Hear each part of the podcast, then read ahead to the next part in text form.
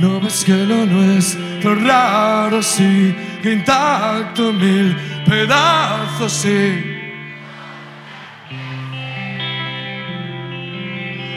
Qué bonito cuando pasan estas cosas.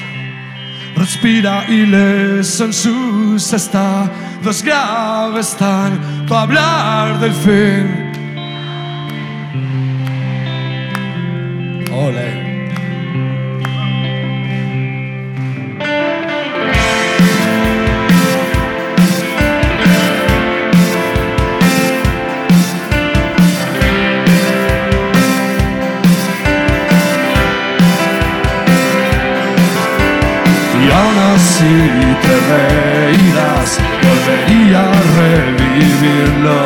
Sin dudar.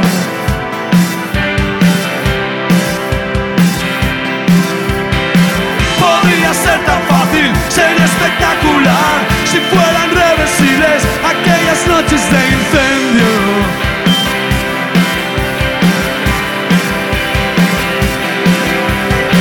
Más noches reversibles para saborear las obras más humildes con un placer más intenso.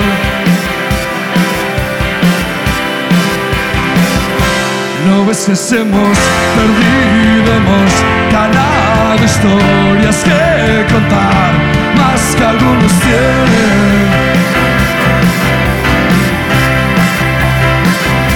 Recuerda que si caímos en picados porque a veces fuimos nubes con la mente.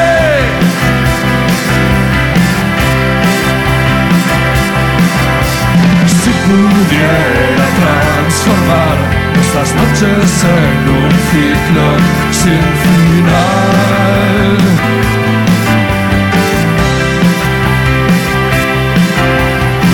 Podría ser tan fácil, ser espectacular si fueran reversibles aquellas noches de incendio.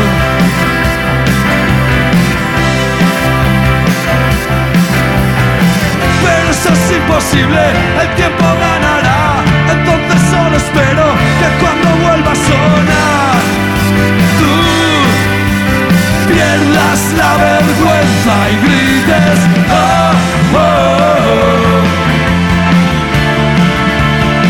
Vamos, grites. "Oh, oh,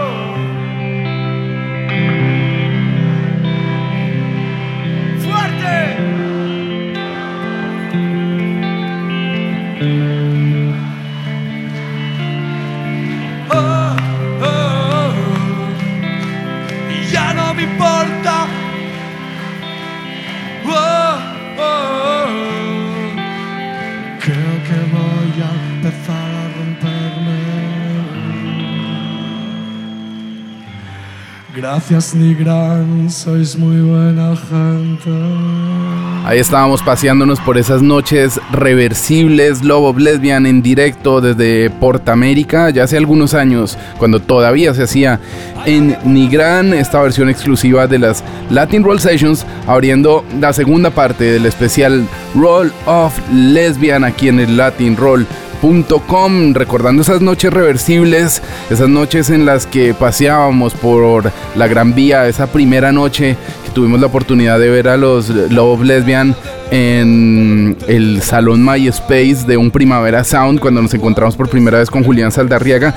Y vamos a repasar las diferentes radiografías desde aquel lejano 2012, cuando en plena noche eterna y los días no vividos pudimos hablar con Salti Balmes y las sucesivas entrevistas caminando por la Gran Vía, una noche bastante etílica a altas horas de la madrugada con Julián Saldarriaga y Jordi Roch, y también la radiografía del poeta Halley. Este es el Roll of Lesbian. Ustedes están conectados a Latin Roll en este especial con Love of Lesbian.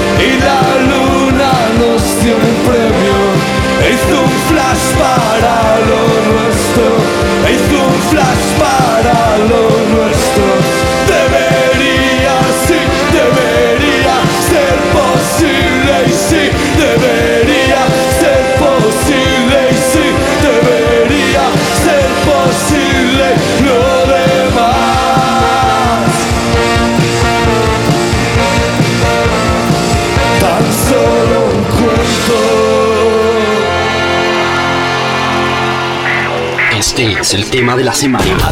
De la semana. Arrepentido, con sus miradas con el hocico partido, con el cabo entre las piernas.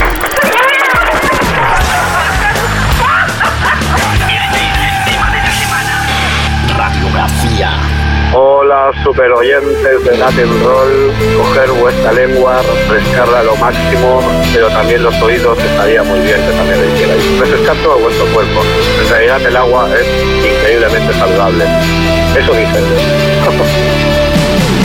en mi Corea bueno, es nuestro tema de la semana nuestra radiografía casi llegando al final del año y no me podía ir de este 2012 sin hablar con Love Lesbian sobre esa noche eterna, los días no vividos, Santi Balmes ocupadísimo como siempre, pero por fin sacó un minutico para atendernos, está en la línea Santi, bienvenido a Latin Roll, ¿cómo estás? Hola, ¿qué tal? Estoy bien. ¿Cómo te ha ido? ¿Bien? Bien, bien, bien, bien. Vamos, vamos ahí trabajando y buscando huecos para todo.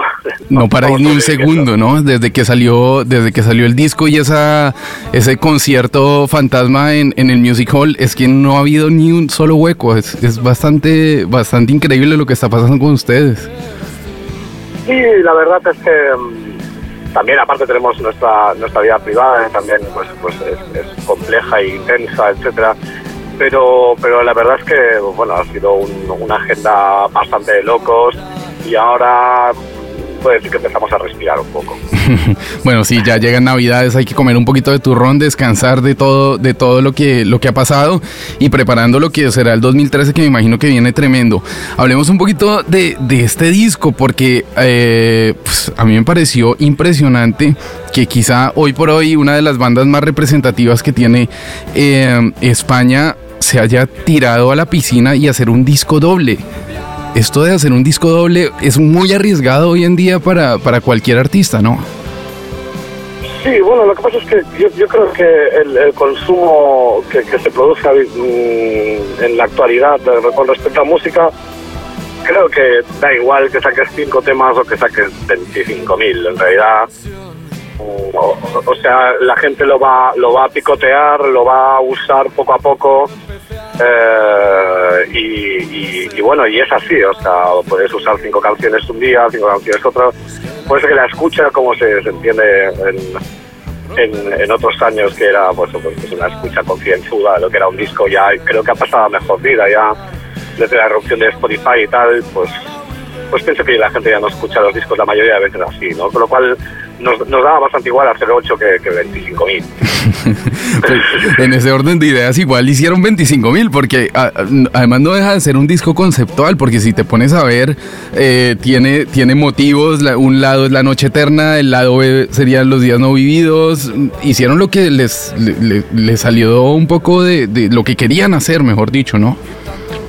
Bueno, la verdad es que esta, esta profesión, hasta que no se diga lo contrario, lo que, lo que más te atraía de pequeño es que podías tú, digamos, crear los tiempos, crear el contenido y de, tu vida, de lo que iba a ser tu futuro. Entonces, em, seguimos en esta dinámica, eh, hacemos siempre lo que, lo que nos viene en gana a todo momento, es como no una marca, pero porque no es marca tampoco exclusiva de nadie, pero creo que es como se tienen que hacer las cosas, no mm. entiendo de otra manera si el próximo nos da por hacer tangos, pues serán tangos. No, sabía cómo decírtelo. La cuestión es que esté bien, que sea honesto y que, y que a la gente le transmita, ¿no? Claro, y eso de que a la gente le transmita ya lo habíais vivido eh, cuando salió el 99, pues eh, hombre, casi que desbordaron por completo todo y, se ve replicado un poco en lo que está pasando con, con este disco. Hablemos de la grabación y de la composición. ¿Cuándo se, ¿Cuánto tiempo te tardaste y, con, con los chicos armando esta noche eterna y los días no vividos? Y no sé si también después de, un poco la presión que ejerce el mismo público y la misma crítica después de lo que habían vivido con 99 con 1999 pues eh, no sé si incidió demasiado para este nuevo álbum o si lo hicieron absolutamente relajados. Cómo fue la composición y la grabación de todo esto bueno la verdad es que o te mentiría si te dijera que lo habíamos hecho de una manera relajada no ha sido así. Te mentiría si te dijera que no había presión. Sí que existía evidentemente que sí pero hasta, hasta lo que hemos podido, hemos intentado hacer el disco eh, lo más honrado posible, hablando de, la situación eh, en estos momentos. Yo creo que sí, este sí que era el disco más difícil para nosotros en Lobo Lesbian, porque venía de, de- de un pelotazo y, las comparaciones, pues, pues eh, estaba claro que, que en un principio iban a ser duras y iban a ser casi, casi eh, eh, violentas hasta cierto punto quien, Mm. Por parte de quien estaba muy obsesionado con 1999 o por parte de la gente pues que al igual pues no le gustaba el grupo y pensaba estoy esperando que, que, que- que hagan cometan el, mínimo error como, como para pasar la guadaña ¿no? y, y la verdad así ha sido pero pero también eh, hemos pasado con, con la suficiente nota eh, esta prueba como para ahora afrontar el, el próximos trabajos pues, con, con absoluta relajación esto ya te lo digo o sea, creo que no va a pasar más un momento de tensión eh, creativa tan, tan fuerte como, como después de 1999 que se generó al fin y al cabo pues, en hacer muchos temas pues pues por, por, por, esa necesidad de pasar páginas Claro, no, y, y es que me pongo a escuchar el disco y cada vez que lo escucho me gusta más y lo superaron con creces, porque el álbum tiene momentos mucho más tranquilos, incluso el primer single que fue Oniria Insomnia es muchísimo más tranquilo, pero no deja de ser un single raro, ¿no? Dura casi cinco minutos y medio, una cosa así, y el álbum va pasando por, por, por momentos mucho más bailables, un poco más rockeros, casi que mm, hicieron, hicieron un poco de todo dentro del álbum. Sí, la verdad, la verdad es que sí teníamos teníamos ganas de como de mm, al fin y al cabo de esta carrera se trata un poco de ir completando piezas de puzzle que te van faltando, ¿no? Eh, en la medida de que haces un disco ves lo que no has hecho y que te gustaría hacer y al, y, al disco siguiente es lo que lo, que intentas otra vez, ¿no? A, ir completando piezas que te faltan más que nada pues por por, por, por reinventarte un poco a, a ti mismo y, y- y claro, con 18 temas era muy fácil de que de que fuera muy eh, estilísticamente disperso, pero supongo que gracias a, a- a lo que es la parte de las letras se unifica todo un poco. Claro. Justamente hablando de las letras, hablemos de eso, Santi. ¿Cómo, cómo hiciste para, para componerlas? No sé cómo es el proceso de composición, todos en el, en el estudio o en, o, en, o en el local de ensayo, tocando y de pronto tú sales con un texto. ¿Querías que todas las letras giraran sobre ese mismo concepto de esa noche eterna que no termina nunca y los días no vividos que quizá no existen más? ¿Cómo, cómo fue eso?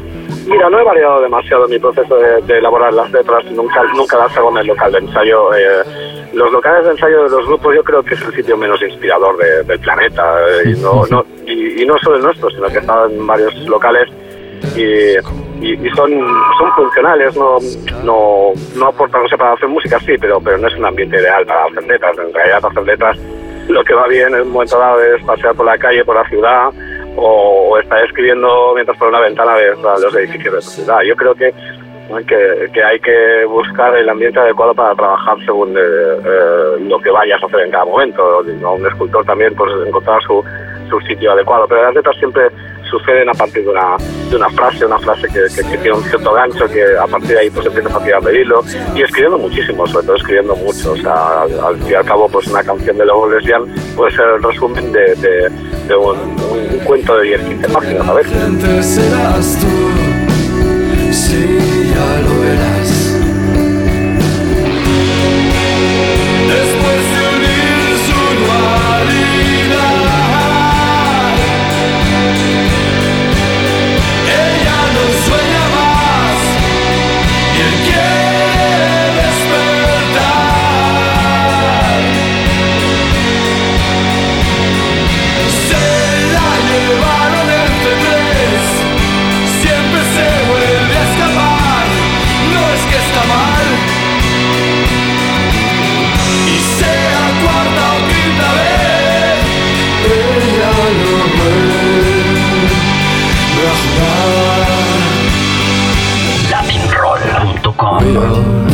Siempre me viene ese ruido a las 10 menos cuarto Cuando llegan esas ondas de manera puntual Sí, ¿no? Y esa noche eterna, sobre todo lo de lo de lo del Open Core abierto siempre se me queda, se me ha quedado en la cabeza, ¿no? Cuántas veces un domingo uno ha, andado por la calle y no encuentra absolutamente nada más que, que- que esa misma cosa. O, o, por ejemplo hay otra hay otra canción que me, que me llama muchísimo la atención que es el el Huyo. No sé de dónde de dónde vino la, la inspiración para esa canción.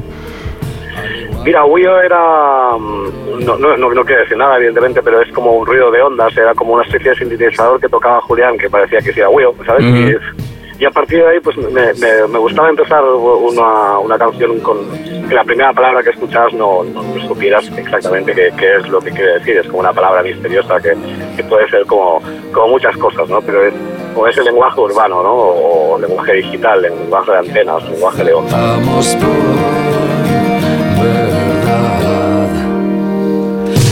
Si el ruido es todo lo que sé, un ruido que hasta el silencio ve, huyamos hoy antes de las diez.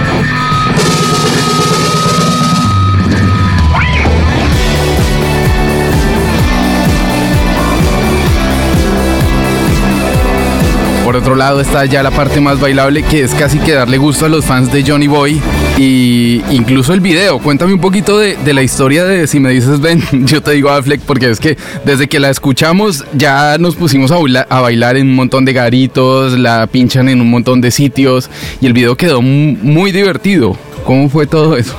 Sí, fue.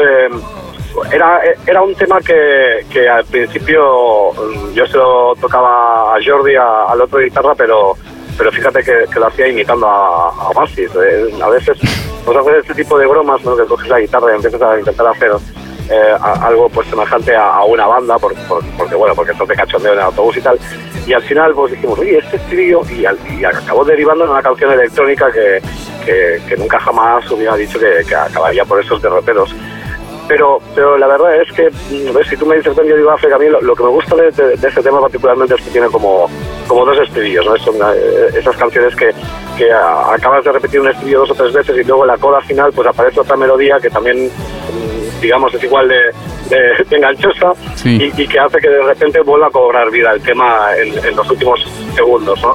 Hay alguna canción de Franz Ferdinand que también lo hace y Mm. eh, como Dance of Pleasure y, y nosotros hemos aplicado alguna vez con Houston tenemos un poema pues también y, y- creo que eso es lo que da a veces vida a un tema intentamos que las canciones pues tengan pues A, B, C, D y que cada parte te lleve a una parte pues aún más, más divertida ¿no?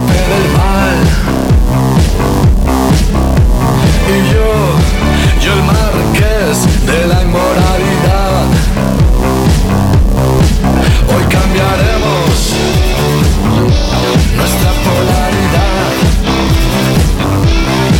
Hablemos un poquito, Santi, de, de- lo que están viviendo ustedes en este momento. Lo hablamos al principio de la entrevista y casi que son ustedes un, un- no diría un modelo, pero sí casi que un ejemplo y un referente de lo que está pasando en este momento en España.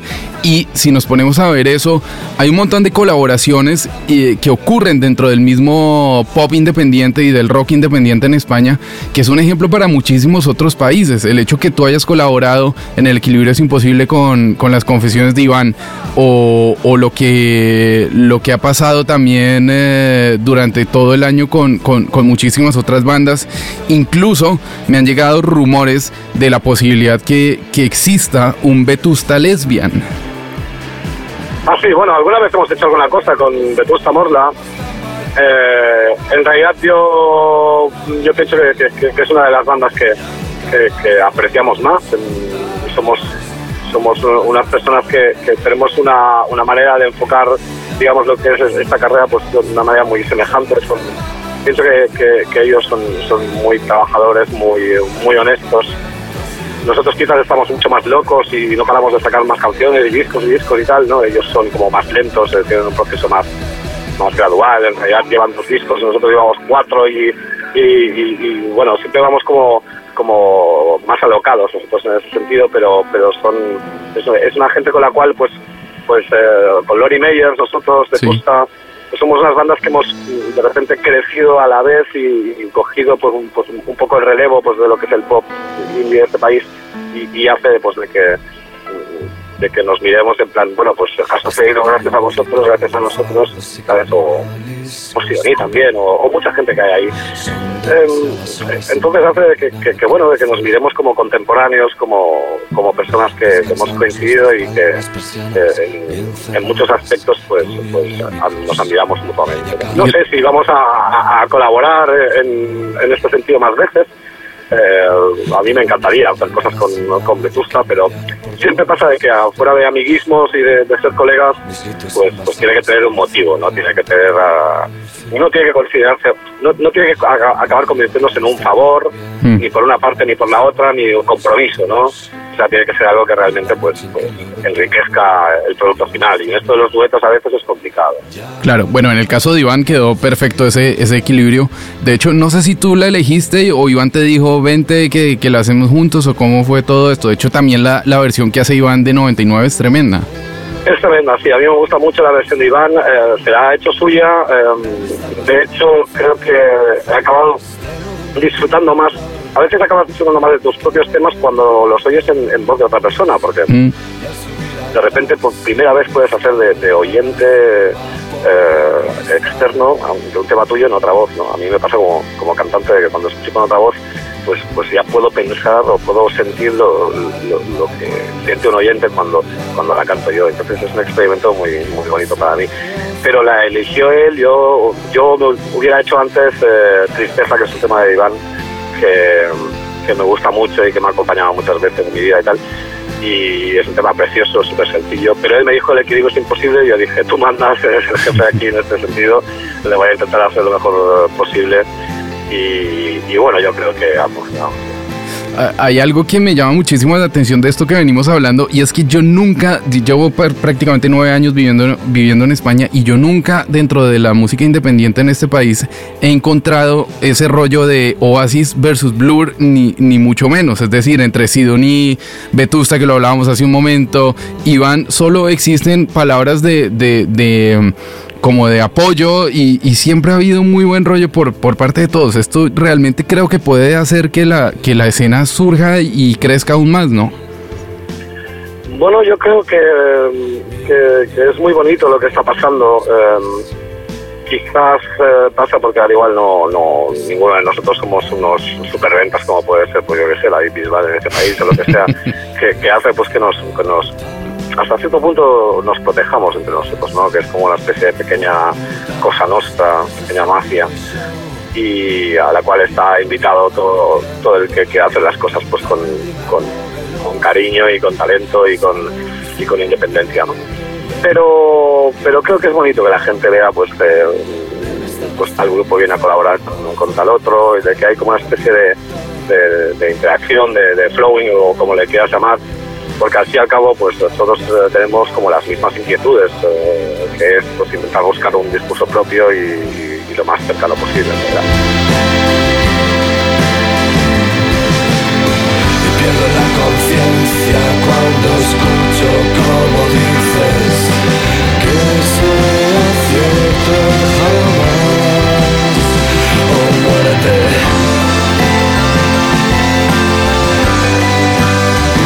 Santi, hablemos un poquito del directo. Yo los estuve viendo aquí en el, en el arriba en, en Montjuic, en, en el pueblo español, y estuvo tremendo ese, ese lanzamiento.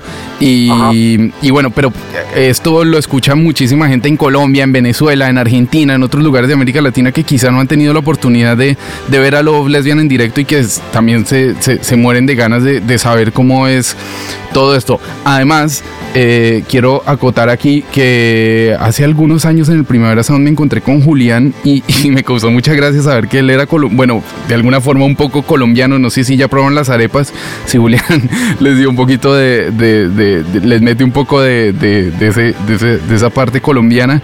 Eh, ¿Cómo es un directo de Love Lesbian y cómo tienen pensado de pronto eh, esa próxima, eh, ese próximo atraco a América Latina? Porque ya aquí están tocando techo y llega un punto en que es necesario salir y la lengua es la lengua, ¿no?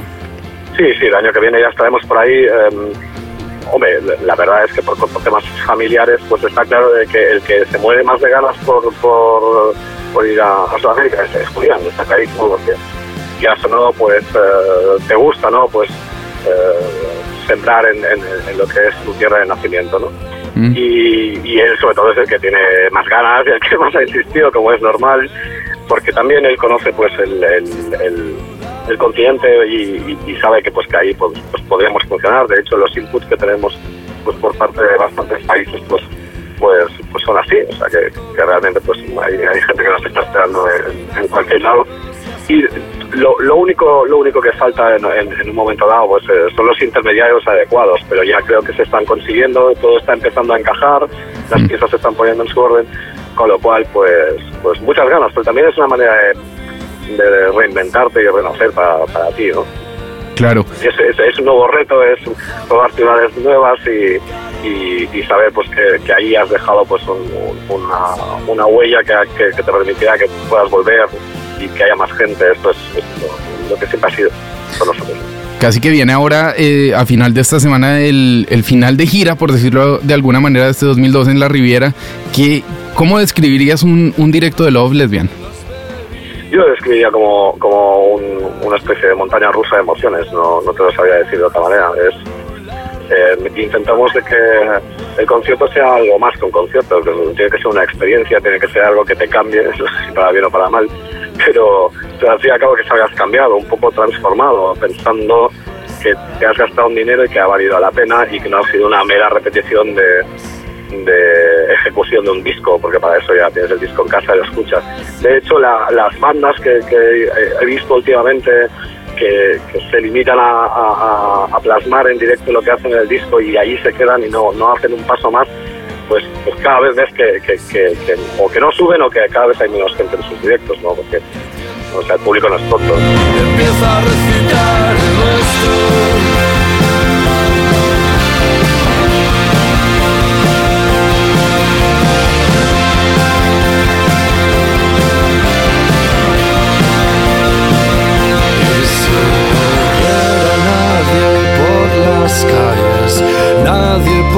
las calles. Estuve hace un par de días hablando con Loquillo y pues tú ya sabes cómo va este personaje por la vida y, y recibí muchas quejas por parte de él diciendo que por un lado eh, la música independiente española estaba desprotegiendo los derechos de autor. No sé si en el caso de Love Lesbian pasa eso o no, pero pero ¿cómo verías eso? No, no, no sé si, si de pronto por el, por el ánimo de tocar tanto o de vender y de ver que la industria está un poco de para abajo, se están desprotegiendo otras cosas que desde hace mucho tiempo se han venido peleando. Pues, hombre, parte, parte de razón tiene, vamos a ver, sea, un grupo en estos momentos pues va a funcionar en la medida de que tenga directos, pero Uh, en el momento que los dejas de hacer, o sea, tu, tu carrera económicamente está absolutamente acabada. Eso que es verdad y es una historia que no pasaba antes. Entonces, ¿qué pasa? Pues que está muy bien hacer directos, a mí, a mí me encantan, pero llega un momento que, que, que al final acabas. En esta última década hemos acabado convirtiéndonos en esclavos del directo, mm. porque por la venta de discos, pues eh, nadie vive. Eso es un problema, es un problema a veces incluso para la creatividad, porque por ejemplo, um, tú, aunque no lo quieras, pues puedes estar planteándote un disco en base a, grandes festivales y al igual te hubiera salido mucho mejor el disco más honesto si lo hubieras hecho, pues, a, pues acústico, con, con un mero acompañamiento de trompeta, etcétera, y, de repente pues al igual lo estás haciendo y te das cuenta de que eso pues es para las pequeñas y, y, empieza a influir demasiado en lo que es eh, las bandas, ¿no? Y eso, eso a mí me asusta, pero por un, por un, por un tema artístico, ¿eh? O sea, antes pues había un grupo pues que, que, que cuando se vivía de los discos, pues si decidía, decidía hacer un disco experimental y reinventarse a sí mismo, pues al igual no vendía tanto, pero seguía vendiendo lo suficiente como para vivir un año, ¿no? Y ahora eso ya es eh, absolutamente inconcebible, ¿no? Bueno, mmm, no, estoy, estoy, le doy la razón en parte, ¿eh? Mm. Doy la, le doy la razón en parte porque, porque la verdad es que hemos acabado, eh, ¿sabes? O sea, dándole tanta importancia a Internet, pues hemos acabado pues, pues siendo esclavos de Internet también, ¿sabes? Claro. Y, y, cualquier medio, digamos, que es el transmisor de la música, al final se acaba convirtiendo, no sé por qué, en explotador y en abusador del músico. O sea, es el mismo perro con diferentes collares. Hemos pasado de tener un intermediario a tener otros. Y luego sean las marcas de ropa que te promocionarán o las, las bebidas refrescantes que pagarán por tus uh, por tenerte dentro de sus juguerías. Pero al, fin y al cabo acaba haciendo eh, siempre lo mismo, ¿no? Es que el músico percibe la mínima parte de todo el ciclado.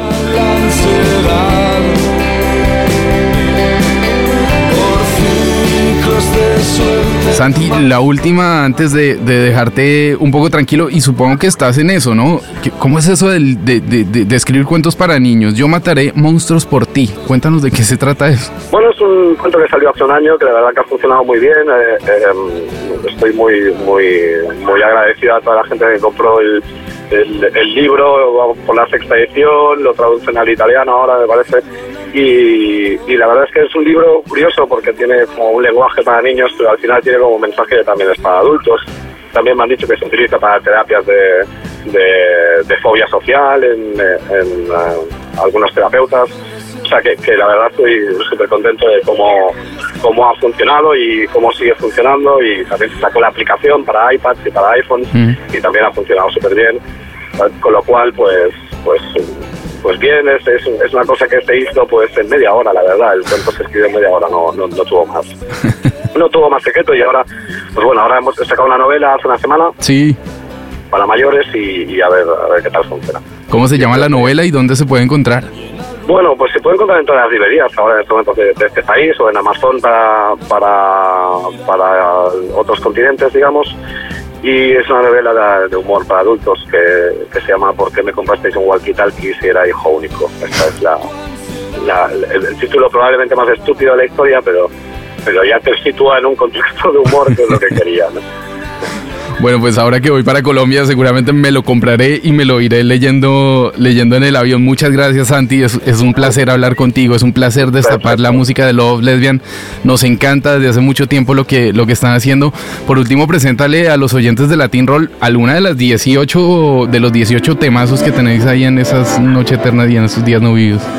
Bueno, pues eh, en un momento dado pues, os puedo presentar una canción que se llama Belice, que particularmente es uno de los temas que, estamos más contentos la banda, como, como ha quedado, ha quedado muy, muy ambiental, muy, muy elegante y, y- es una de las que también pues, que se está llegando más a la gente.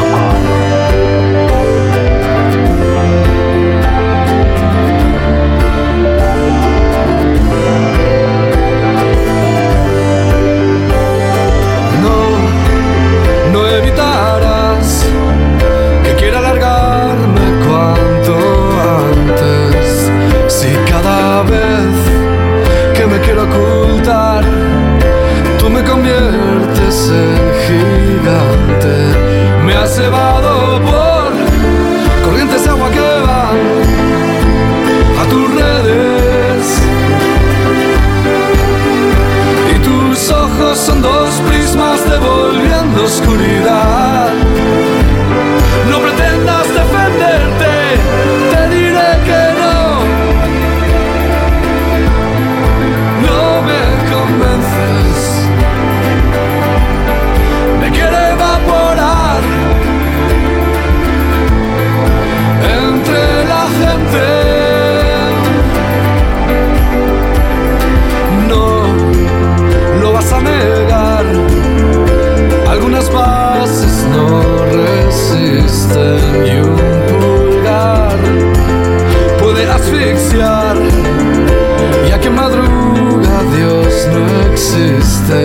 Ya puedes preguntar, preguntar por ahí, o a los tuyos. Si una gota colma el vaso, otras veces se hace el mar. Y es el mar, esta vez lo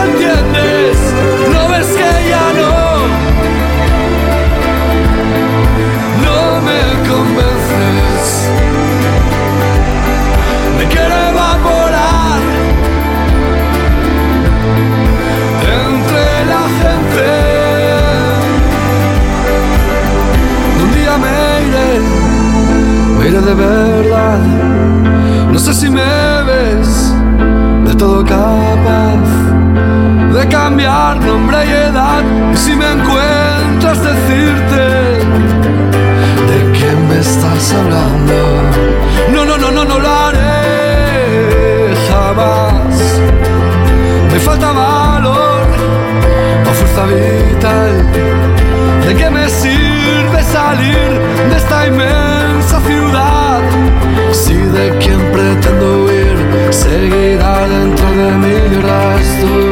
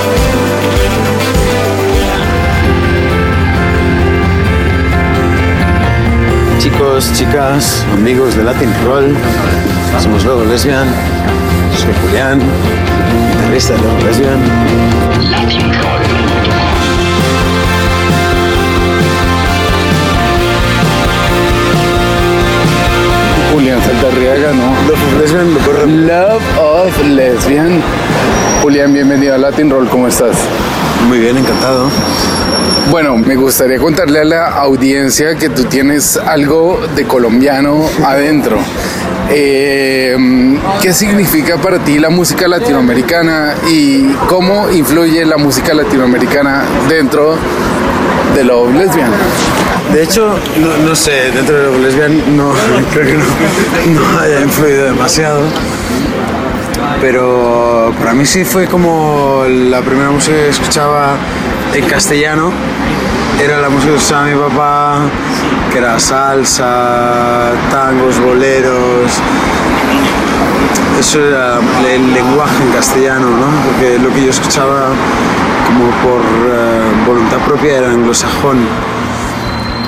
Y eh, o sea, ha vuelto en el sentido de, de la lingüística, lo ha hecho todo un poquito más fácil, ¿no? En el sentido de, cuando hicimos el cambio al castellano, escuchar temas clásicos de, en castellano, no solo en, en música hecha en España, sino de Latinoamérica, el pop hecho, no sé, en Argentina, Soda Stereo, o ya la música clásica vieja de Y estar en las montañas ahí, Sí, porque exacto, también exacto. es algo Manu que Chao tienes. ya estaba comiendo de, de música folclore latinoamericana, ¿no? Y, y de hecho, cuando él estaba haciendo temas con mano negra, ya era como en castellano, que a nosotros nos, nos despertaba algún sentimiento de mestizaje, ¿no? Y el- es muy raro, ¿no? España tiene esos 20, 30 años de, de bloqueo con el resto de Europa muchas veces lo he hablado con muchos amigos, ¿no? Es, creo que hay una serie de grupos actuales que tienen un nombre en inglés, que cantan en castellano, que creo que son el punto de inflexión del pop y el rock indie o no sé, que somos nosotros, nos ha cogido esa generación, ¿no? Hoy veíamos un grupo en un bar de habían 30 personas o 20 personas que están haciendo música anglosajona cantada en castellano. Eso antes, hace, eh, hace 15 años, era un grupo cantando en inglés. Y hoy había un grupo cantando en castellano.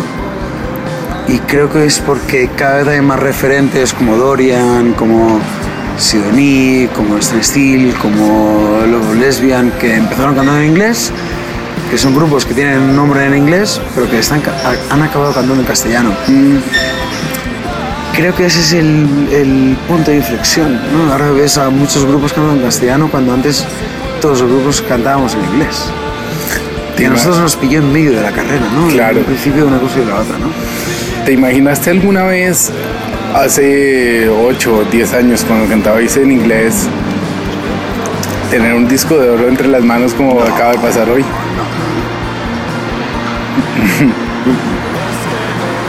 No, jamás. Y de hecho hoy me he dado cuenta que tengo dos.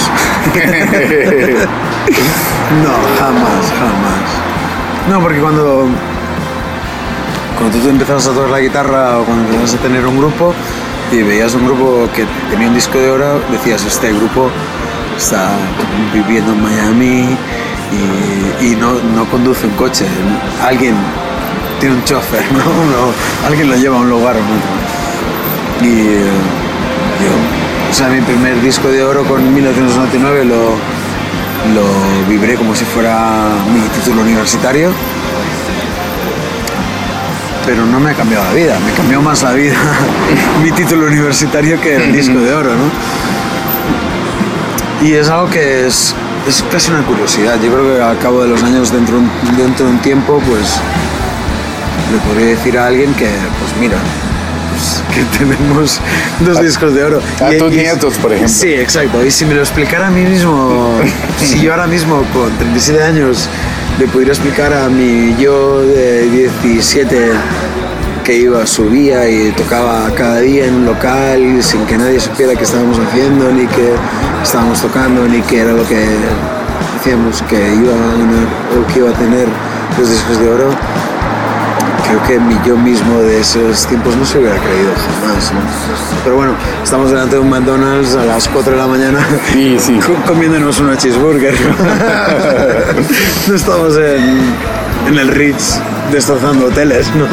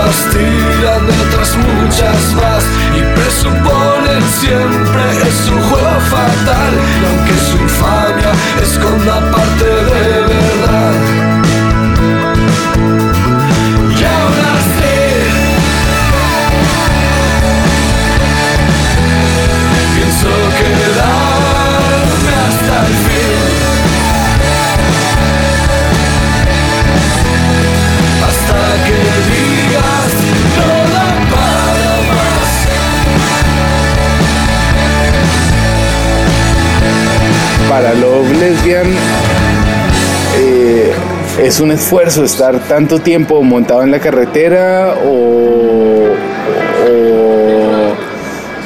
se pueden estar reinventando. No sé, es. Hay un sentimiento de, ganas de pasarlo bien, de, de no repetir cosas o patrones de otros grupos o. La idea de intentar ser originales en- no solo en las canciones, sino en cómo lo haces, las cosas y todo eso es, algo que, creo que no, no deberíamos perder a pesar de, ¿no? A pesar del reconocimiento, y del supuesto éxito y de todo esto. Yo creo que ese es el motor de lo lesbiano. Creo que es algo que es inevitable que un grupo de gente como nosotros, que somos un grupo de amigos, que, que hacemos canciones juntos y tal, que llevamos cuatro años viviendo de la música, cuando te cogen dos giras con dos grandes discos, pues tienes que a- aprender a como adaptar qué es lo que quieres hacer, ¿no? Y nos hemos encontrado en un punto en el que ahora mismo pues eso, pues queríamos romper la rueda de grabar un disco, hacer una gira, grabar un disco, hacer una gira, grabar un disco, hacer una gira. Llevamos solo dos grandes giras, ¿no? Y en la segunda ya la estamos rompiendo, ¿no? es, como no queremos aburrirnos haciendo lo que hacemos, es. Y es, en ese sentido es grabar tres canciones dentro de una gira que alimenten la gira, que le den aire fresco a, lo que se le está pasando al grupo. Y lo que te explicaba hace un rato, ¿no? Lo que tenemos planeado para el verano, que es una gira que no habíamos hecho hasta ahora tampoco, que es un show de, de canciones solo en una temática, ¿no? El, Lesbian tiene como dos caras, la cara A y la cara B. La cara A es una cara introspectiva, sentimental y que toca puntos de universales como el amor, el desamor, tocados desde otro punto de perspectiva. Y la cara B que es la diversión, el cabaret, la- la- el burlesque, el, el- el- el delirio. La ¿no? irreverencia. Sí, la irreverencia. Y nunca habíamos, siempre estamos com- compartiendo esas dos caras en un concierto. Pues este verano vamos a hacer la irreverencia en, en su sumo grado y llevado al límite, que es, forma parte nuestra y que nunca le hemos sacado solo explotado ese lado. ¿no? Y eso es lo que vamos a hacer. Y antes de que acabe el año haremos la gira de una gira muy especial de, de teatros convertida en, en narrativa, convertir los, los temas en los que el grupo va a desaparecer y va a aparecer una, una escena de sombras chinas en el escenario, un juego de luces, un, clown. Esa es la idea que tenemos antes de, un poquito de, de volver a hacer un disco y volver a entrar en una gira interminable y pero ahora recuerdo lo que me decías en, el primer tema, en la primera pregunta, ¿no? El- lo del agobio, lo del hacer conciertos seguidos y todo eso. Sí, y la nosotros- presión que implica para ti o para ti también. eh, joder, eh, llevamos demasiados años o demasiados días eh, haciendo lo mismo y, y- y de pronto vendimos un disco de oro o dos, como pasó hoy. Somos el, unos afortunados. el- el disco de oro es algo afortunado, eh, es algo simbólico y el tocar cada semana y llenar es algo, es, es- es lo palpable, ¿no? Es lo que... De hecho hay gente que cuando sacamos 1969 hizo sus apuestas, Apuestas. no, no voy a decir quién, ¿no? Por supuesto. Pero unas quinelas ahí. Las hechas. quinielas de, De medios, ¿eh? De medios, de amigos, No de- ganaríamos ningún fan. Con Noche Eterna hubo algunas. Las primeras reacciones era: este disco hay que, hacer- hay que escucharlo con tragaderas o con, con- o con posaderas, era. Y en cambio, el, el premio que tiene la banda es que dos años después de sacar el disco, sea, sea llena o va a Zaragoza y tiene, o sea, tiene la sensación de que hay gente que quiere escuchar la banda.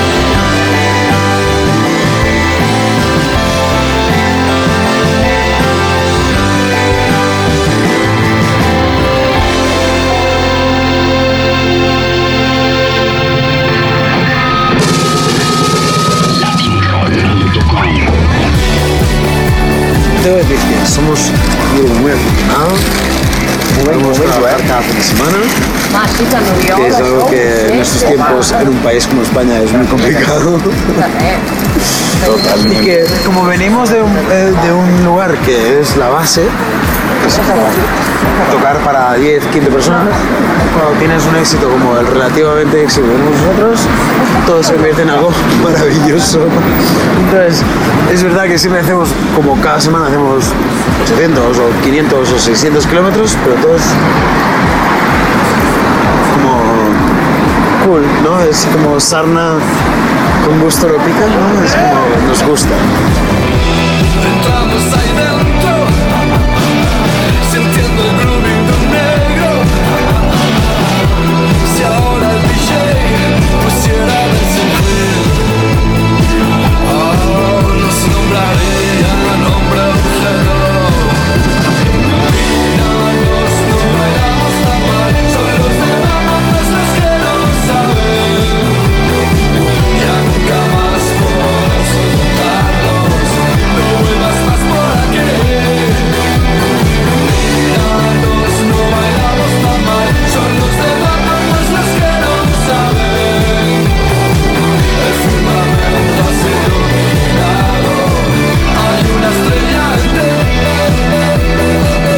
De hecho, de hecho nos, nos pasan cosas que a veces es- son como, como un poquito como extraordinarias en el sentido de que no te lo esperas.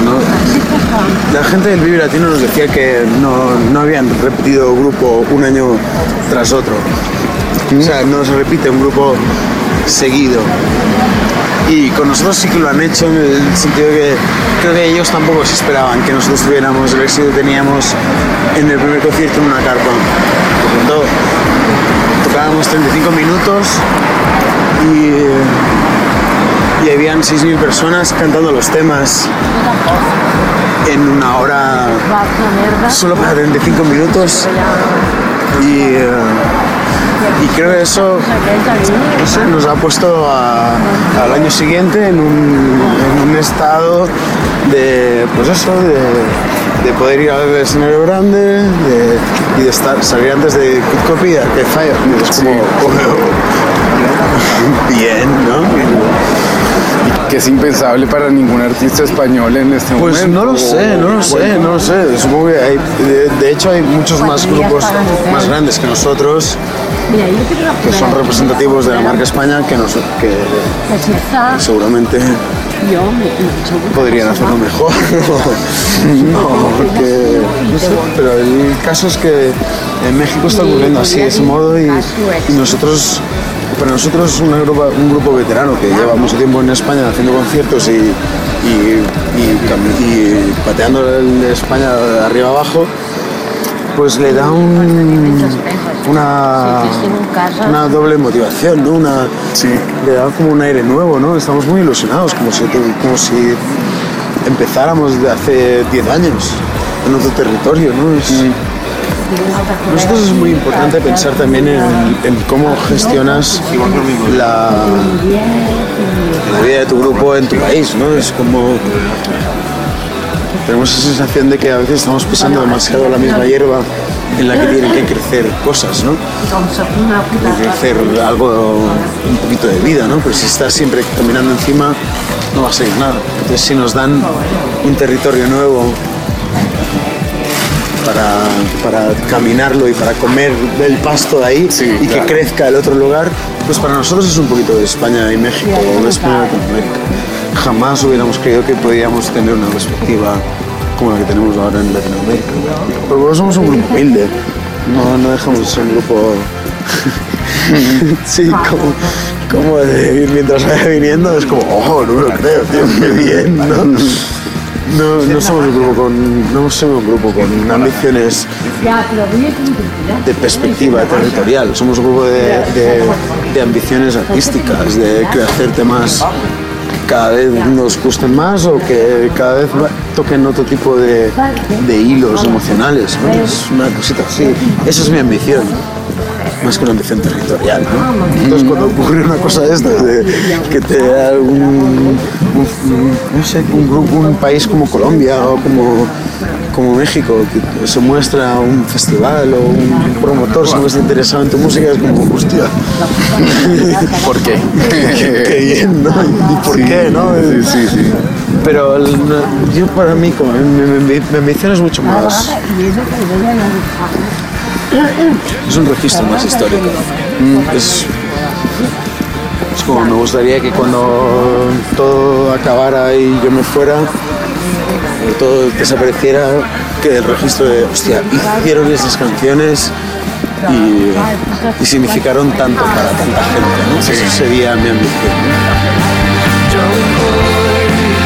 Se escapa mi control, problema y solución. Es que el grito siempre acecha es la respuesta.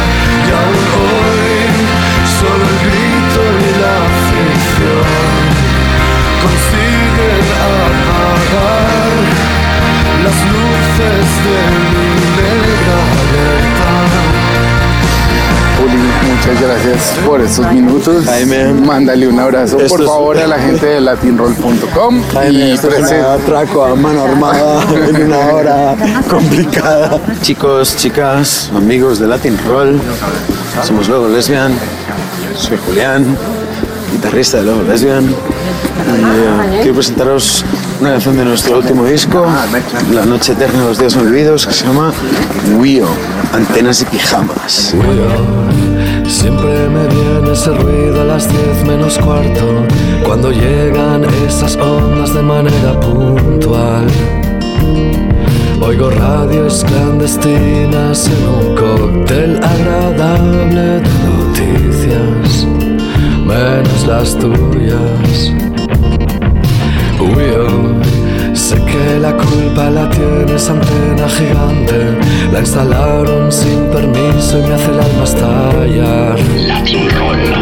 Al igual me he vuelto loco y a mi edad me ha dado por oír mil voces. Y sé, si acerco el oído, no podré escuchar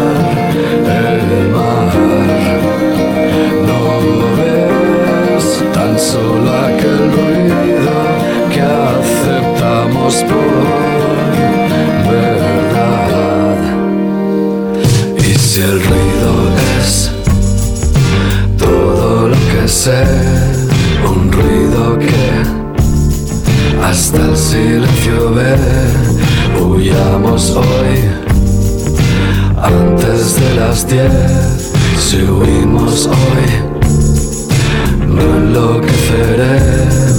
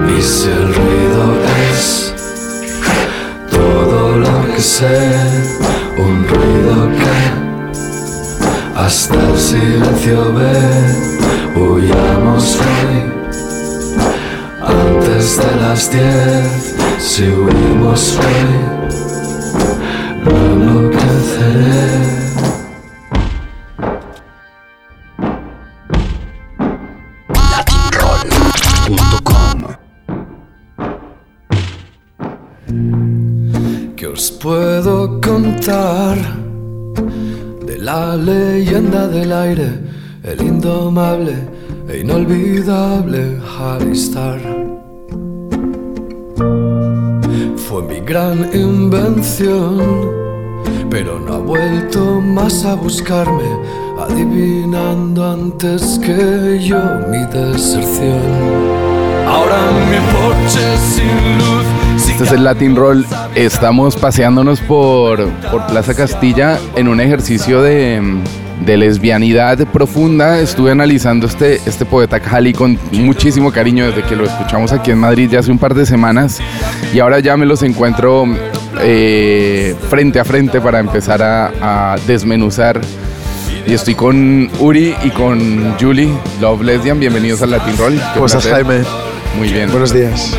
¿Qué tal, qué tal va, va toda la puesta en marcha de cómo, cómo, cómo empieza a despegar el, po- el, el poeta Jali? Pues dijésemos que los preparativos eh, está todo, eh, todo el motor está calentito, el engranaje está bien engrasado, pero mm, hemos tenido el primer despegue fuerte que fue en México. También fue una manera como de, de testear un poquito las canciones y el público. Pero todo lo fuerte empieza ahora de algún modo. Aquí en estos tres conciertos en la, en la Riviera.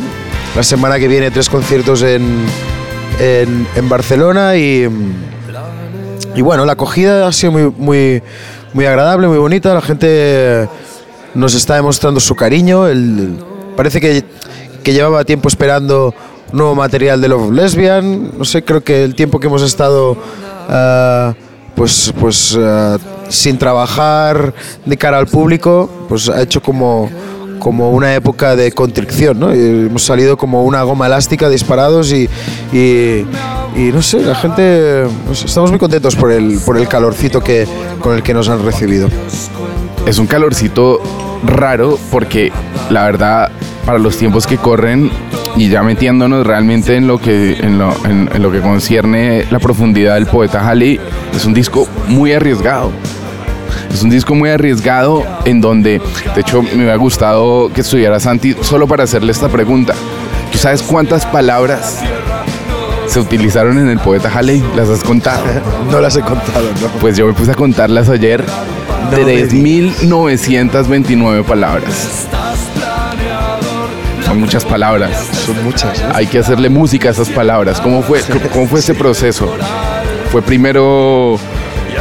¿Cómo lo hiciste? Mira, primero hicimos las, las, las maquetas de las canciones, eh, siempre en un inglés eh, primitivo, que es como, el, como cantamos, empezamos a hacer las maquetas, que es Guachu guachu tradicional. guachi guachi surrealista, dada- dadaísta. Charlie García Sí. también lo usa Pues mucho, eso sí. Y eso nos da pie a las melodías. Luego, eh, para elegir los temas, eh, Santi dice, tengo una letra para este, para este tema. Entonces, ya entre el guachi guachi ya hay alguna frase que ya pertenece al poeta Halley, ¿no? O al tema. Y eso va vertebrando un poquito la, la canción. Esta vez eh, teníamos la premisa de no cortarnos, de no coaccionarnos, en- sobre todo a nivel lírico, porque bajo el título del poeta Halley ya te da la premisa de que tiene que ser una persona o un personaje que domina la, la lírica, ¿no? El poeta, ¿no? No vas a coartarlo a nivel lírico, a nivel de letras, si ya eres el poeta quien está hablando, ¿no? Entonces eso nos llevó a que mm, en algunos temas muy concretos, como por ejemplo Los males pasajeros, que era un tema mejor que, que era de corte clásico, que duraba 3 minutos 40 o algo así, acabe durando 6 minutos. Porque decía yo estas estrofas no me las quiero, o sea, no las quiero recortar, porque pertenecen a, a esta idea del tema. Entonces eso nos obligó realmente, como nunca nos había obligado, a replantear las canciones, a decir, hostia, Santi, es que no hay o sea, no vamos a buscarle otro estribillo ni vamos a. ¿No? Porque tú estás, lo que estás añadiendo son estrofas, estrofas y estrofas. Entonces eso te obligaba a, forzar la cabeza, a dar, a hacer juegos de malabarismo armónico para no repetir, para no ser pesado, para no recaer en, para no caer en una, en una repetición absurda, básicamente porque, porque había más letra, ¿no? Y eso es un ejercicio que no lo habíamos hecho hasta ahora, hasta, hasta el poeta Halley. Porque básicamente cuando le decíamos a Santi, oye Santi, lo ves, es muy largo, hay que recortar, él recortaba. Pero en, en- este último disco el acuerdo era no, era no, vamos a hablar mucho y vamos a alargar y vamos a desarrollar. Y es lo que ha pasado, nos ha obligado a, a utilizar otra herramienta que es pues eso, darle vueltas armónicas hasta que hasta encontrar un equilibrio, ¿no? Si tienes prisa para hacer un disco, eso no sale o sale mal. Si tienes tiempo para hacer demos, para para pues, este año obligatorio que nos hemos tomado de sabático, pues pues todo sale un poquito más más trabajado y crees que llegas llegas mejor a puerto sin urgencias, ¿no? Básicamente, entonces es como Santi el vendaval de las letras, Santi el vendaval, como si fuera un futbolista, ¿no? En vez del Piojo López, pues Santi el vendaval Balmes. Y tú serías como el planeador, operando la máquina con, con, con Uri y con, con, el resto de Joandra para, para ponerle como, como, como, esa, como, como esa música y, y adaptarlo todo, ¿no? La última vez que, nos, que, que- que hicimos una entrevista estábamos en un bolo de mi capitán en, en Galicia y me dijiste, vamos como Sherpas. y cuando lo escuché, yo, joder, Lo ya sé de qué coño me estaba hablando, ¿no? Eh, no sé, cuéntame un poco también eh, cómo fueron cayendo eh, las canciones y también el orden, porque se pone uno a verlo y además es un disco bastante conceptual, o sea, tiene un orden bastante estratégico en, en- en su misma construcción sónica, eh, en su misma articulación de las, de, las, de las frases, de las letras. Mira, em, cuando, cuando salió Psiconautas, eh, que es el tema de nueve minutos y medio, que, es a lo mejor el corte más psicodélico y tal, subimos que el disco se tenía que vertebrar a partir de él. Entonces, en ese sentido, creíamos que tenía que ir a la mitad del, disco. Por, por lo que hablas del orden, ¿eh? cómo fue más o menos. Luego sabíamos que el primer tema tenía que ser planeador, porque nos gustaba el empezar después de cuatro años, que os puedo contar de la leyenda del... ¿Entiendes? Es como, vamos a empezar a... ¿no? O sea, hasta ahora he estado callado, pero ahora que empiezo, ¿qué os podría contar? Pues os voy a contar la leyenda de Halley Star, ¿no? Ya presentas el personaje. Y sabíamos que íbamos a acabar con el poeta Halley. O sea, ese es el orden... Y a partir de ahí se vertebraba el resto, ¿no? Y es maravilloso acabar con el poeta Halley y que lo acabe Serrat. Es como para nosotros encontrar realmente la personificación de, de un personaje ficticio, ¿no? De, de un personaje de cómic eh, vuelto carne, ¿no? Es como es- Maestro Serrat es, encarna perfectamente lo que es la, la idea del poeta Halley, ¿no? Un tipo que, que hace música, un tipo que, que, que- que en vez de luchar con una espada, lucha con las letras, ¿no? Y, y que trasciende generacionalmente, ¿no? Que no solo me gusta a mí, sino que le gustaba a mis padres, le gustaba a mis abuelos y probablemente a nuestros hijos le acabará llegando una canción de Serrat y alucinará, ¿no? Y mm, pues en ese sentido, ese es, es como de algún modo vertebramos el, el orden de, de los temas. ¿no?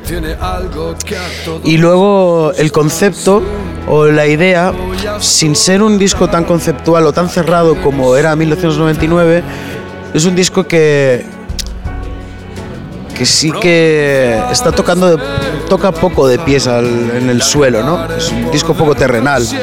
Es un disco que está hablando de, la inspiración, de la búsqueda de la belleza. Son temas como medio etéreos, medio aéreos, medio abstractos, ¿no? Y por eso era también la metáfora de lo del poeta Halley, ¿no? Porque jugando con el, teniendo el juego de palabras de la- del cometa Halley, ¿no? Que es un ente espacial que no está constantemente quieto en el... tú miras arriba y no ves a Halley, ¿no? Ahí no ves el cometa Halley, ¿no? ¿Qué es lo que pasa realmente con la inspiración? La inspiración es algo cíclico que está dando vueltas, que tú no estás, tú no te levantas por la mañana y eres un hombre inspirado. No eres el, el super yo, ¿no? El superhombre creativo que lo hace todo bien y que está siempre eh, smart, ¿no? Y chisposo y a veces eres vulgar y absurdo y no tienes ninguna inspiración en tu vida, ¿no? Ni haciéndote un sándwich, ni un café, ni un desayuno, ¿no? Y eso nos servía para, para eso, pues la inspiración es algo que está constantemente brillando en tu cielo, es algo que tienes que ir buscando y es algo muchas veces cíclico, ¿no? Te das de golpe con, contra el error, contra la prueba y de todas esas, pues una es algo bueno, ¿no? Es el acorde perfecto que acaba un estribillo, el verso perfecto que empieza una estrofa. Palabras que Esa era la metáfora del cometa Halley y el poeta Halley. ¿no?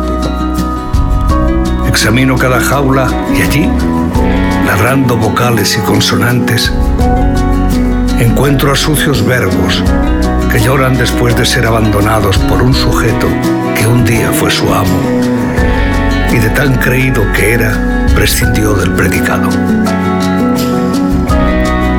Esta misma semana han encontrado a un par de adjetivos trastornados, a tres adverbios muertos de frío y a otros tantos de la raza pronombre que sueñan en sus jaulas con ser la sombra de un niño. Señalo entonces a las palabras que llevan más días abandonadas y me las llevo a casa. Las vacuno de la rabia y las peino a mi manera, como si fueran hijas únicas, porque en verdad todas son únicas. Acto seguido y antes de integrarlas en un parvulario de relatos o canciones, les doy un beso de tinta y les digo que si quieres ganarte el respeto, nunca hay que olvidarse los acentos en el patio. A veces les pongo a mis palabras diéresis de colores imitando diademas. Y yo solo observo cómo juegan en el patio de un poema. Casi siempre te abandonan demasiado pronto. Las escuchas en bocas ajenas y te alegras y te enojas contigo mismo como con todo lo que amamos con cierto egoísmo. Y uno se queda en casa, inerte y algo vacío, acariciando aquel vocablo mudo llamado silencio, siempre fiel, siempre contigo. Pero todo es ley de vida. Como un día me dijo el poeta Halley, si las palabras se atraen, que se unan entre ellas y a brillar, que son dos sílabas. latinroll.com Cobaya mental, a quien todo el mundo daba por muerto, incluso tú, al resucitar, se dio cuenta que salía del parking de un hospital. Su madre conducía con sonrisa Prozac, el hermano andaba inquieto en el asiento de atrás. Hiperactividad. Si ya nos ponemos a pensar incluso los géneros que se van desarrollando a través del disco, evidentemente ya lo hablamos, sobre todo en Psiconautas, es como darle unas pastillas lesbianas a Pink Floyd y convertirlo en pop. De hecho, ya lo, escuchaba y es verdad, o sea, parece un poco, es como el Shine of Your Crazy Diamond de, de Love Lesbian, ¿no? De alguna manera. Pero hay otras, hay otras matices que han ido apareciendo en el disco gracias también a- a- al nuevo personaje que es Haley, incluso lo, lo que contabas de Serrat, pero hay incluso un, diría que un bolero lesbiano, el parararara, parararapa, o, o cosas eh, más profundas como mm, En busca del mago, o cosas más voladas, o, mm, eh, como eh, eh, el planeador. No sé, eh, también cómo, cómo fue esa búsqueda y también el aporte, porque ya con Ricky es como un, un- complemento permanente, ¿no? Eh, de alguna manera Ricky, Santos, Fluren ya, confirman como la constelación total de, de, de Love Lesbian. También cómo fue ese trabajo en, en- en cuanto a, los géneros o la, parte más mu- musical. Nosotros eh, hicimos una, una cena, Santi y yo, antes de encarar el disco, hicimos una cena con los tres producers, con los teachers, con los shows Santos y Fluren y con Ricky. Y la conversación venía un poquito eh, basada en las ganas que teníamos de, de intentar eh, pulir capas de las que de las que ya hacemos gala en los discos anteriores, ¿no? Em, y eh, queríamos hacerlo más sencillo, como sintetizar. em, que las guitarras que tuvieran que sonar tuvieran el protagonismo cuando, cuando tuvieran que decir algo y, y cuando no callaran, ¿no? Y lo mismo con los sintes, ¿no? Eso de alguna manera le quitaba peso, trascendencia a la canción, porque sabíamos que la letra iba a ser muy importante y muy pesada. Si encima de la letra, esas 3.900 palabras que dices, ¿no? le añades 20 capas de sintetizadores, 20 capas de guitarras, 20 capas de voces, lo conviertes en, un obelisco, ¿no? en una cosa muy sólida, demasiado pesada, demasiado grande y tal, y creíamos que tenía que tener un punto ligero todavía. ¿no? Eso creo que se ha traducido también en, las canciones, o sea, a veces parece que más que una banda est- estemos acompañando a un cantautor en algunas canciones. Entonces, hay canciones que son pop, son lobo lesbian, y otras que me parecen que son más canción de autor. Hemos dado un ligero pasito hacia atrás para que la voz y la letra estuvieran más adelante y simplemente acompañamos. Creo que Planeador, Los Males Pasajeros eh, y El Poeta Halley es como un nuevo género para nosotros. Es como una nueva manera de hacer canciones para nosotros. No nos hemos dado cuenta, no ha sido premeditado, ha sido luego cuando lo hemos visto el resultado.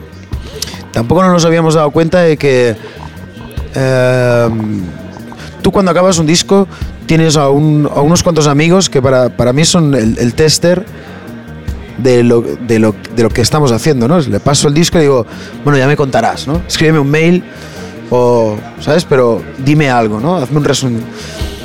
Y, todo el mundo decía, hostia, habéis vuelto, me suena a un Gravity, me suena a maniobras. Y eso para nosotros en ningún momento fue premeditado. Y no solo a mí, ¿eh? a mis amigos, sino a, la gente de, de alrededor, ¿no? Y eso me, despierta mucha curiosidad porque te digo, ¿eh? No- ni lo buscamos, ni fue premeditado, ni nada.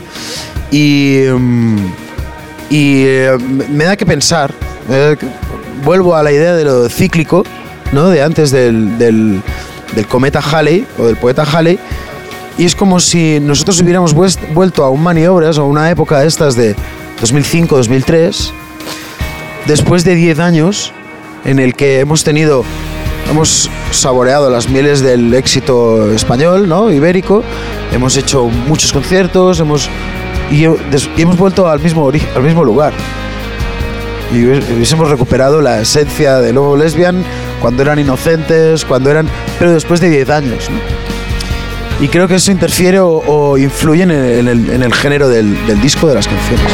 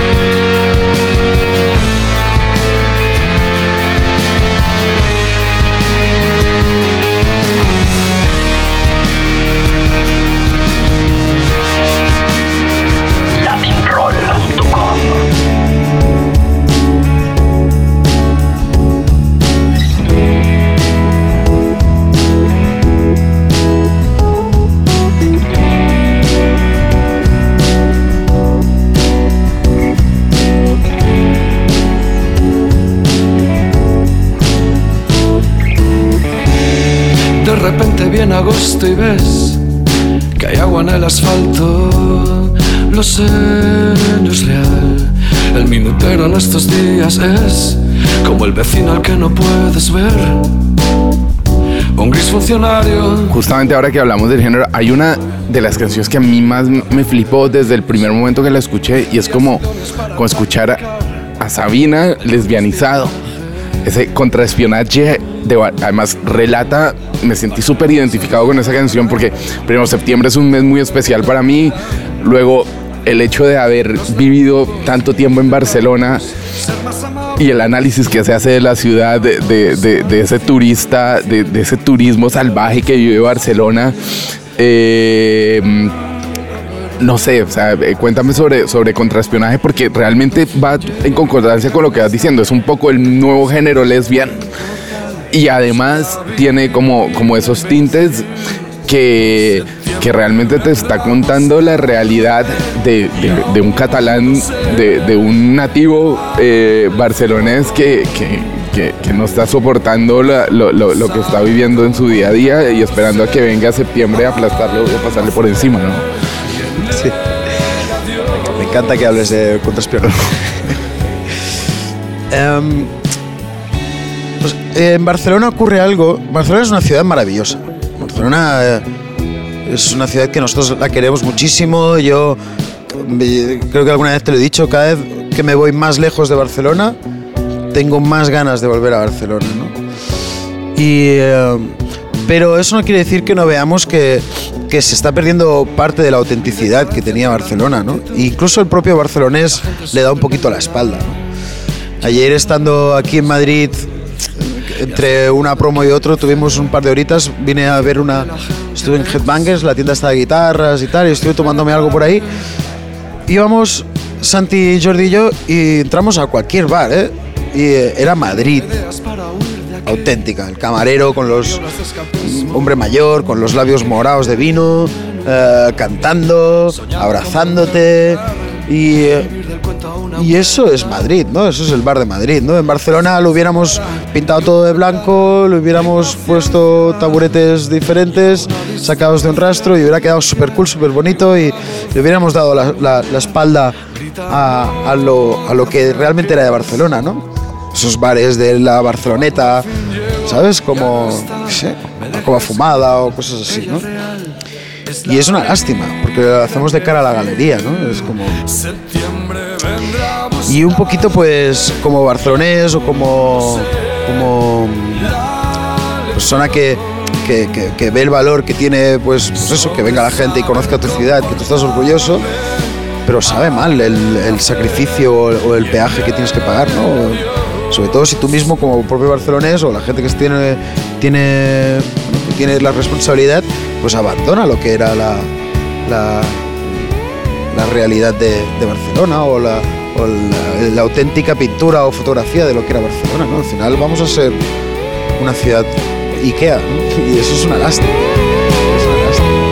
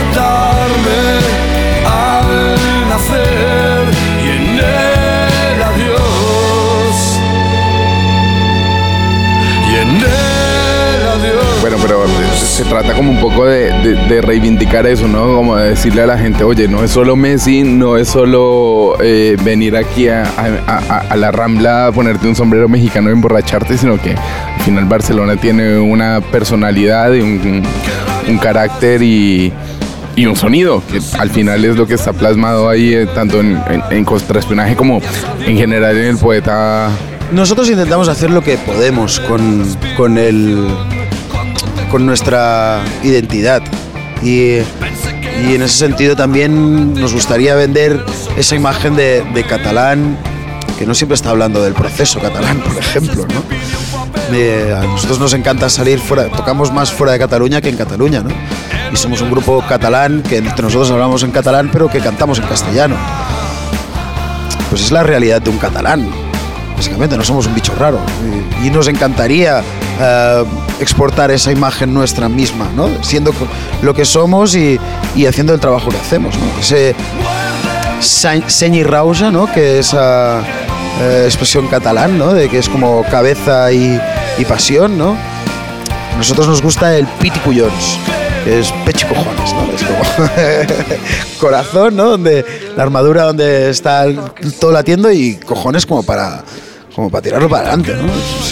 Ayer hablábamos también de Dalí, ¿no? Que es un personaje contradictorio, polémico, y- pero era un catalán universal también, ¿no? A pesar que en Cataluña yo seguro que hay gente súper catalana que, que va a sacar mil cosas malas de él, porque si estaba vinculado con el franquismo, que si no sé qué, se aprovechó de... Pero era un catalán, tío, y, llevó la barretina para arriba y para abajo, era un talentazo de hombre. Antes de terminar, quería que me cuentes, eh, claro, se ha marcado una, una línea editorial, por llamarlo de alguna manera, incluso en el sonido de, mm, del poeta Halley, y toca decirle a las antiguas canciones, hola, eh, tienes que convertirte, tienes que volar junto a tus amigas de- del poeta Halley, ¿no? ¿Cómo, cómo es esa reconversión de y, y también la, selección de canciones de, para el repertorio. Ahora vienen tres Rivieras, me imagino que no serán idénticas, probablemente los repertorios sean diferentes.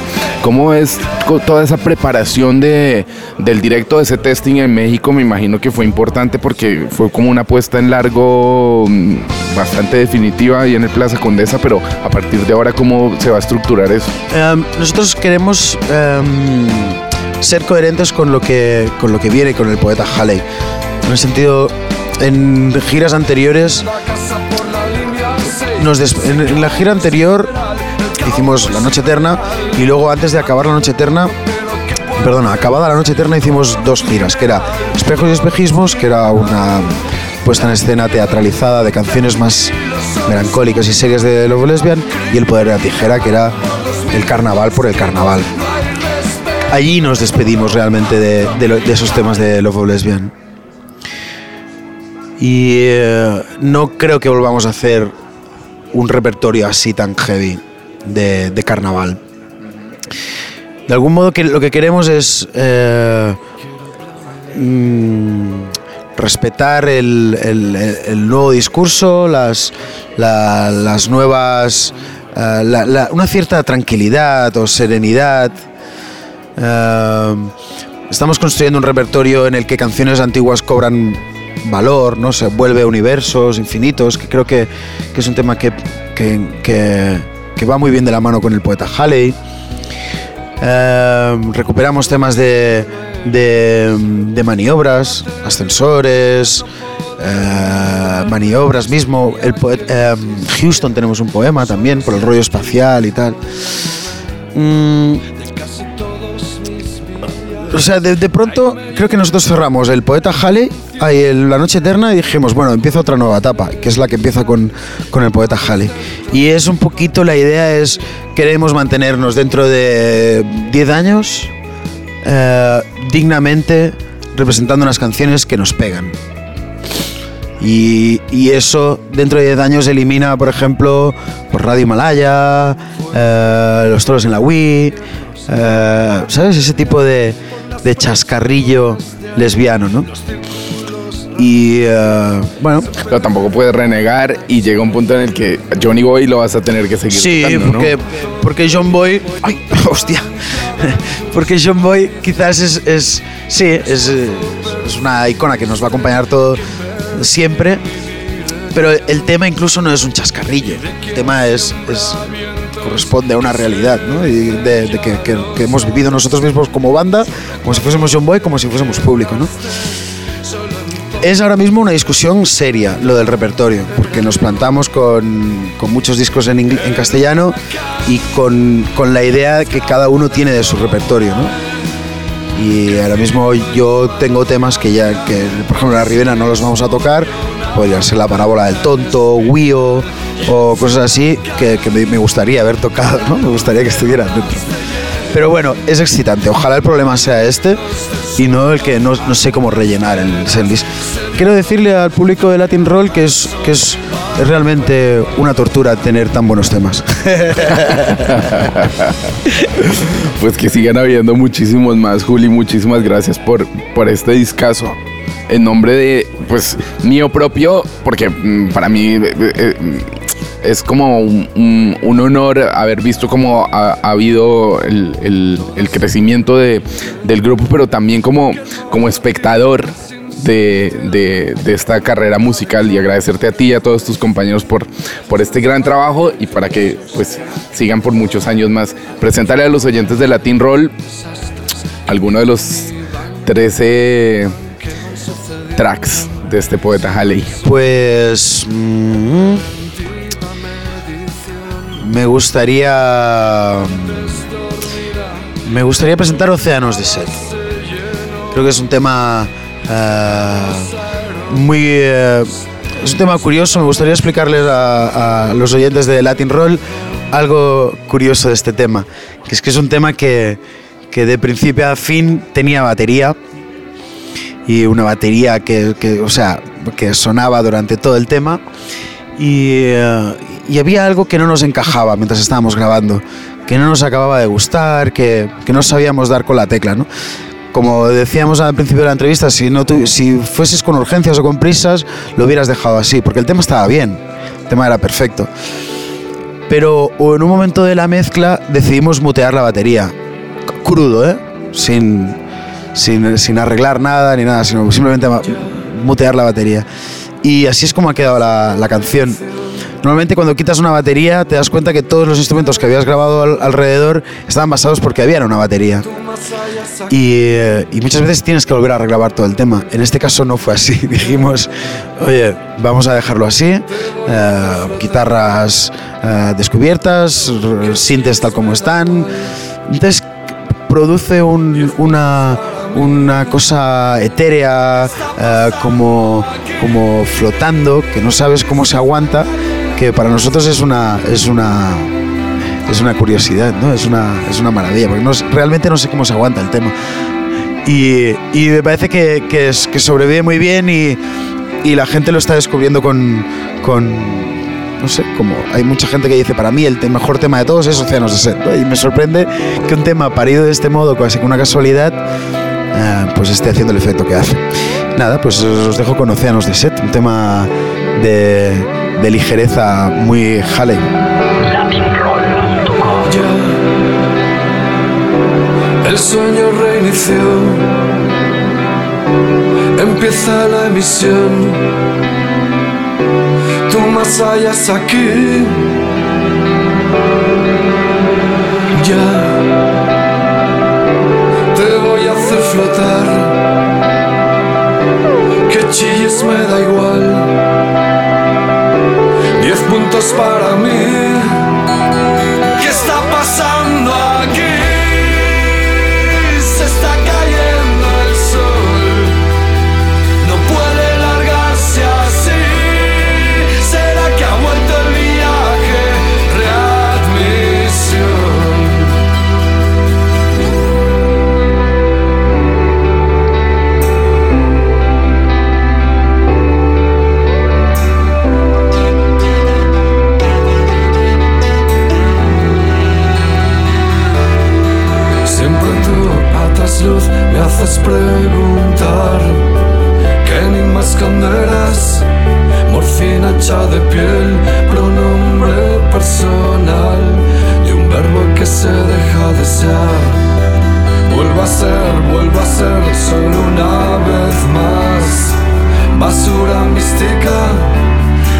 De tu brillante normalidad. Ojalá un día digas ¿Qué está pasando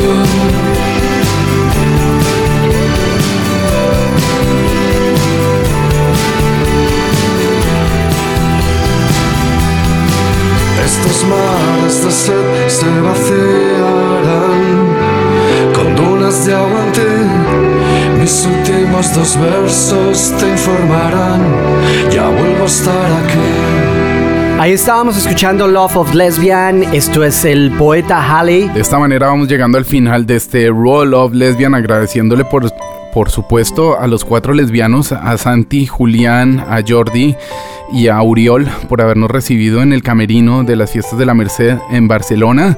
También a toda la gente de Music Bus por siempre estar atentos de Latin Roll, a José Manuel, a Karma, al profe que estuvo acompañándonos al principio de este especial, una grabación que hicimos en Bogotá. Este especial se demoró mucho entre que lo grabamos y lo publicamos por eh, razones puramente familiares, pero nos hace muy felices poder compartir con ustedes este Roll of Lesbian, este Golden Roll, un especial que hicimos con muchísimo, muchísimo cariño desde lo más profundo del corazón del Latin Roll. Vamos a terminar con el presente, vamos a terminar con la nueva canción de Love of Lesbian. Esta banda catalana está ahora mismo enmarcada en eh, un en la segunda parte de una gira de teatros, algo así como Espejos y Sombras, son los que están presentando con un repertorio mucho más íntimo y emocional. Y pues para el próximo año eh, preparan nueva música, ya tienen grabadas varias cosas, Santi y Julián nos confirmaron que ya están grabadas varias cosas. Y en este momento, justamente hace unas semanas, presentaron lo que es la banda sonora o el tema central de una película titulada Memorias de un hombre en pijama, que fue mm, estrenada hace muy poquitos días, la película animada de Carlos Fernández. Los vamos a dejar con esto titulado El astronauta que vio a Elvis. Es como si Halley Star de pronto parara en alguna constelación, se encontrara con un astronauta y el astronauta le cuenta que se acaba de encontrar con Elvis.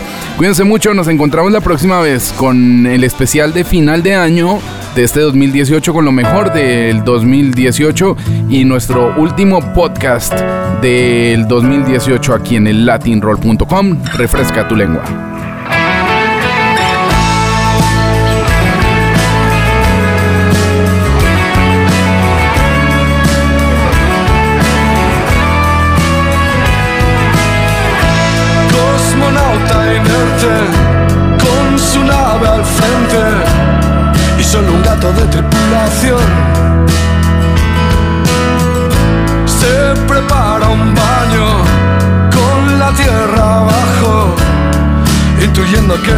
Que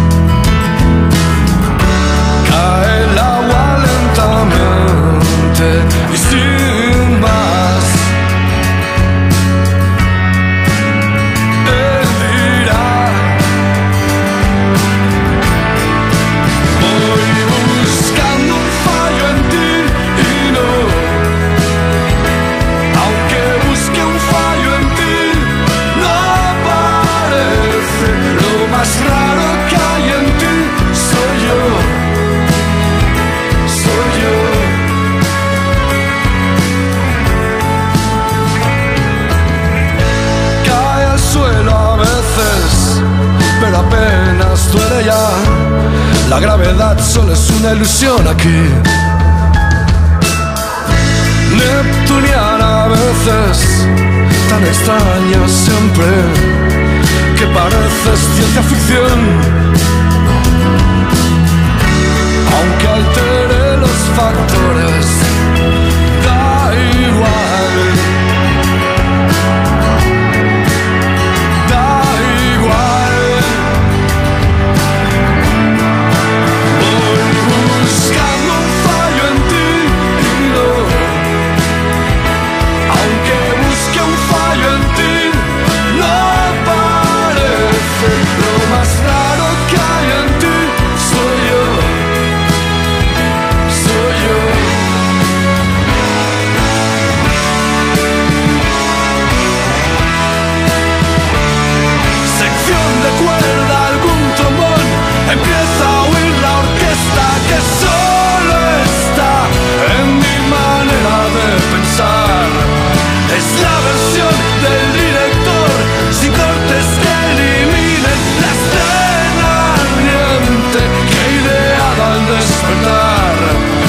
Stanley Kubrick, Ridley Scott, ¿dónde estáis? Son otras leyes físicas. Podría ser una visión, como el astronauta que vio a Elvis.